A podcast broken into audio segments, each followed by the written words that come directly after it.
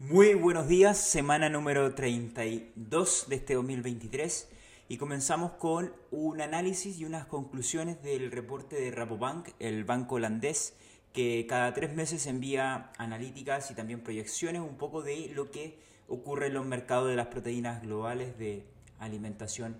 humana. Una de las principales conclusiones que arroja para el sector porcino es que el mundo está en un crecimiento muy lento, incluso hay países que están decreciendo, y es así como, por ejemplo, cuando analizamos las grandes economías como China, Estados Unidos, tenemos complicaciones que generan una baja demanda. Principalmente esto afecta los precios locales, las proyecciones y una de las conclusiones también de Rawan es que el comercio internacional va a tener una menor actividad los próximos meses para llegar a fin de año.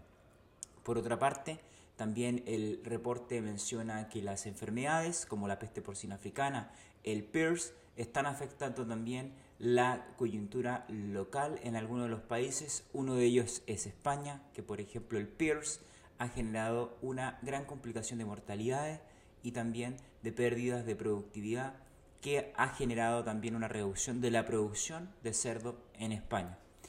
Por otra parte, también decirles que los analistas comentan de que los granos es, em, existen muy pocos factores para que estos reduzcan de, de valor y de precio. Hay muchos factores que están generando una volatilidad en el mercado, por tanto tenemos que tener casi la seguridad de que estos no puedan bajar en los próximos meses y que eso aún más va a generar una complicación para los productores de cerdo. En síntesis, el escenario no es positivo para el sector porcino en los próximos meses y eh, lo que queda, y que creo que de las crisis es cuando sale lo mejor del ser humano, es que tenemos que trabajar en acciones como la productividad y la eficiencia. Con esto nosotros podemos reducir los costos y poder obviamente apalear la gran complicación que existe debido a lo que está aconteciendo con el costo de producción y otras acciones. Es por eso que en el 333 Experience Congress hemos nosotros creado eh, diversos ejes estratégicos pensados principalmente en la gestión de la productividad y la eficiencia, pero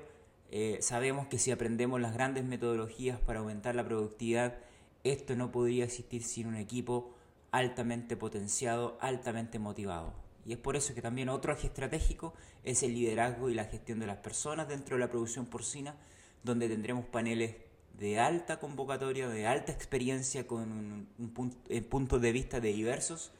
em, magnitudes para que podamos obviamente concluir y sacar lo mejor por parte de ellos. Así que no, queda más que seguir invitándoles a todos al congreso que tenemos el 21 y 22 de noviembre, que Medellín será el epicentro de la porcicultura en Latinoamérica. Estamos muy contentos, ya estamos celebrando más de 800 inscritos y nos van quedando ya unos 300 cupos para poder obviamente completar nuestro objetivo y también nuestras capacidades en el Centro de Convenciones de Plaza Mayor en Medellín. Les envío un gran abrazo y que tengan una excelente semana.